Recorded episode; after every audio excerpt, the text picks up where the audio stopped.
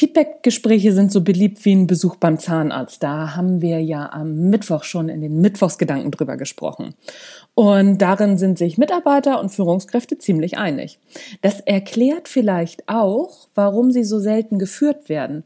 Das ist ziemlich fatal, denn eine gute Feedback-Kultur lässt Menschen und Unternehmen wachsen. Hier kommen drei Fehler, die persönliches Wachstum verhindern.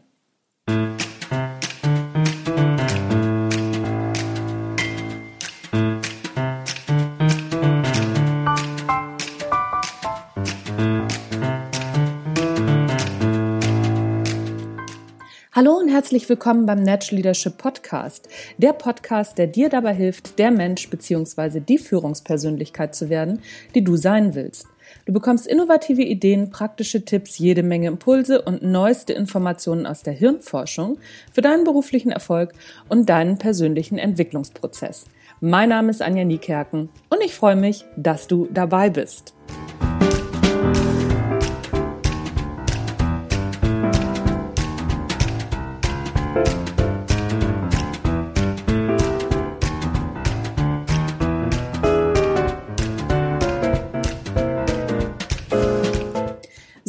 Die drei häufigsten Fehler bei Feedbackgesprächen habe ich mal zusammengetragen. Der Personaldienstleister Randstadt hat Anfang diesen Jahres eine Umfrage zu dem Thema Feedback gestartet. Das ist das Randstadt Arbeitsbarometer 1 2019, auf das ich mich hier beziehe. So, und das Ergebnis, rund 30 Prozent der Unternehmen führten nur einmal im Jahr ein Feedback ein Feedback, ja, ein Feedbackgespräch und rund 30 Prozent machten das gar nicht. Also ne, sowohl 30 Prozent machen es nur einmal im Jahr und 30 Prozent machen es gar nicht. Die dazwischen, die machen es öfter und so. Ne, das sind die entsprechenden Zahlen. Die beiden größten Zahlen sind im negativen Sinne erstaunlich. Denn von den meisten Arbeitnehmern im heutigen Arbeitsumfeld wird ja eine Menge Flexibilität erwartet, da sich Dinge ja so schnell ändern. Und das ist doch ziemlich fraglich, ob ein Feedbackgespräch im Jahr die wechselnden Arbeitsbedingungen überhaupt abbilden kann. Und gar kein Feedback zu geben, ist sogar schon der erste fatale Fehler. Hier kommt Fehler Nummer eins. Wenn alles okay ist, gibt's auch kein Feedback. Einer der größten Fehler überhaupt ist gar kein Feedback einzuholen. Erfahrungsgemäß ist die Aussage, ja, dass alles Paletti ist und man daher sich die Zeit sparen könnte. Sorry, aber das ist eine unglaublich dämliche Argumentation. Denn in dem Moment behaupten wir ja, wenn ich keine Fehler sehe, dann sind sie auch nicht da. Das ist so wie wenn sich kleine Kinder die Augen zuhalten und glauben, niemand wird sie sehen. Natürlich gibt es immer Verbesserungspotenzial und natürlich haben Mitarbeiter auch zündende Ideen.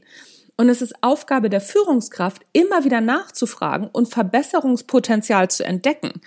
Wer dabei auf die Ideen und Anregungen seiner Mitarbeiter verzichtet, der ist arrogant und damit als Führungskraft einfach ungeeignet. So simpel ist das.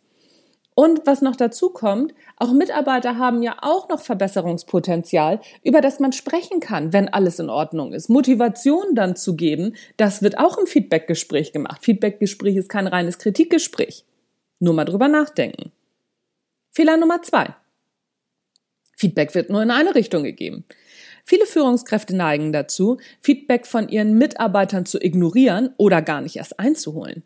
Die Begründung ist entweder, dass die Mitarbeiter den Job der Führungskraft nicht wirklich beurteilen könnten oder dass Feedback ja dazu da wäre, die Mitarbeiter zu entwickeln. Die Führungskräfte würden ja von ihren eigenen Führungskräften beurteilt. 360 Grad Feedback wird nur eingeholt, wenn es im Unternehmen vorgegeben wird. Erfahrungsgemäß verschwinden diese Rückmeldungen dann auch gern in Schubladen. Kein Wunder, dass Feedback von Seiten der Mitarbeiter nicht ernst genommen wird.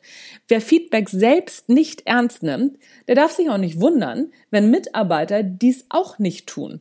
Führung heißt Vorbild sein, auch in puncto Feedback. Das heißt, hol dir auch von deinen Leuten das Feedback und dann zeig denen, wie du mit Kritik und Feedback umgehst. Mal abgesehen davon, kann es ja auch mal sein, dass deine Mitarbeiter dich loben. Wäre ja auch mal eine ganz nette Geschichte. Das, was du reingibst, kriegst du raus.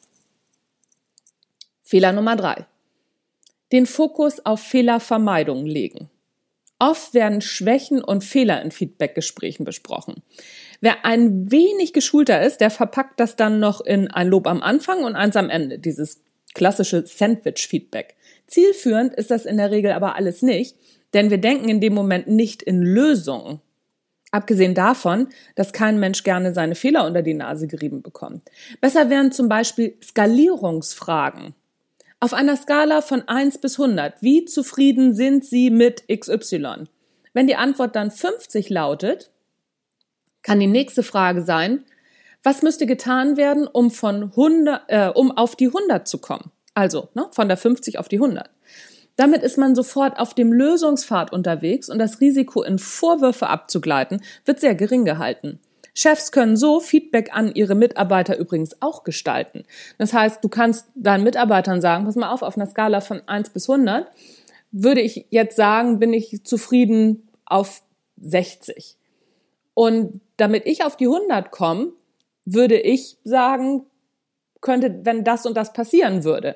Oder noch besser zu sagen, pass mal auf, ich bin auf einer 60. Was wäre denn dein Vorschlag, wie du auf die 100 kommen könntest? Das wäre eine super Angelegenheit. Feedback ist unangenehm, überhaupt keine Frage. Und auch mit den besten Techniken und Tricks wird es nie ein komplett freudvolles Unterfangen werden. Aber es ist eine großartige Möglichkeit zu lernen und Verbesserungen anzustoßen. Wir müssen nur erstmal klar haben, dass das keine angenehme Sache ist. Und manche Dinge müssen wir halt machen. Genau wie beim Sport. Beim Sport machst du es doch auch. Wenn du laufen gehst oder sonst irgendwas und dich herausforderst und wachsen willst, du weißt genau, Mu Muskelwachstum funktioniert nicht, wenn du immer das Gleiche machst, sondern das muss auch mal wehtun. Dann fängt es an, irgendwann besser zu werden.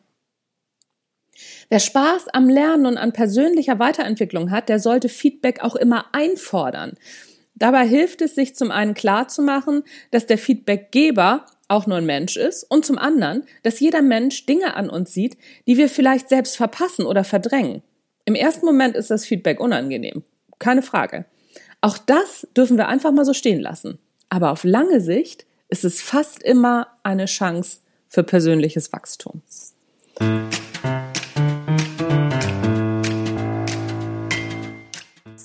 Das war's für heute vom Natural Leadership Podcast. Mein Name ist Anja Niekerken und es war mir wie immer ein Fest, dass du reingehört hast.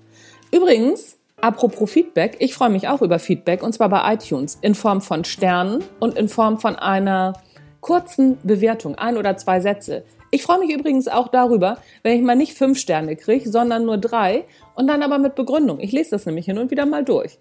Wenn du mir ein richtig blödes Feedback geben willst, also blöd für mich, kannst du es natürlich gerne auch über iTunes machen, weil ich finde, dass bei iTunes ehrliche Bewertungen rein sollten. Allerdings freue ich mich auch über eine persönliche E-Mail, vielleicht auch über ein persönliches Gespräch. Ich habe in der letzten Zeit viele E-Mails gekriegt mit Verbesserungsvorschlägen, mit Anregungen. Freue ich mich drüber. Ich nehme sowas gern auf. Das war's von mir für heute. Tschüss, bis zum nächsten Mal.